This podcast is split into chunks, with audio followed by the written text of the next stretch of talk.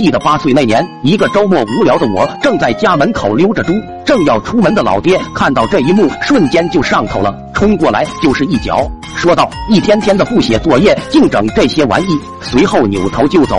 我正纳闷的时候，这时阿伟兴高采烈的来到我家，还带着一些看着类似肉干又有点黑乎乎的玩意来到我面前。面对这奇怪的玩意，我甚是好奇，阿伟便开口说道。这是在我三大爷家旁发现的宝贝。一番介绍之后，我抓起一个尝了一口，那味直接上头。虽然说不上啥味，但我还是爱的不行。此时阿伟的脸上也是露出了得意的笑容，说道：“渣渣，我们以后不愁没零食吃了。”随后跟着阿伟就去他三大爷家附近考察一番，到地后定睛一看，果不其然，灌木边、路旁随处都是阿伟所说的宝贝。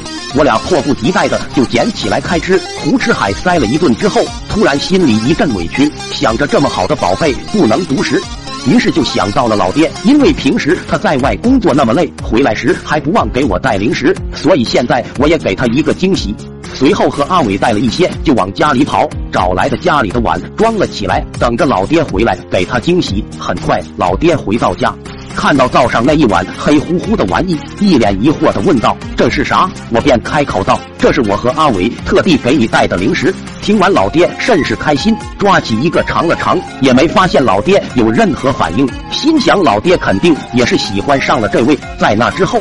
我和阿伟每天都到他三大爷家边上找肉干吃，吃完还不忘给老爹带一些。于是老爹每天回家都能看到一大碗肉干放在灶台上。那天我正好在家门口玩，于是老爹就一脸懵逼的跑过来问我：“那些玩意你到底是在哪弄的？怎么每天都有？”在老爹的再三逼问下，我觉得事情是瞒不住了，支支吾吾的说道。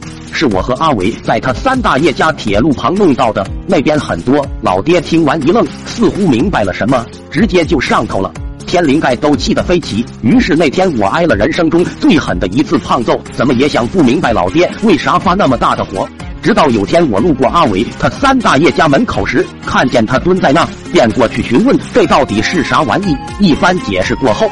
得知答案的我，从此也变得成熟了许多，再也不敢想象那东西奇怪的形状和它的味道。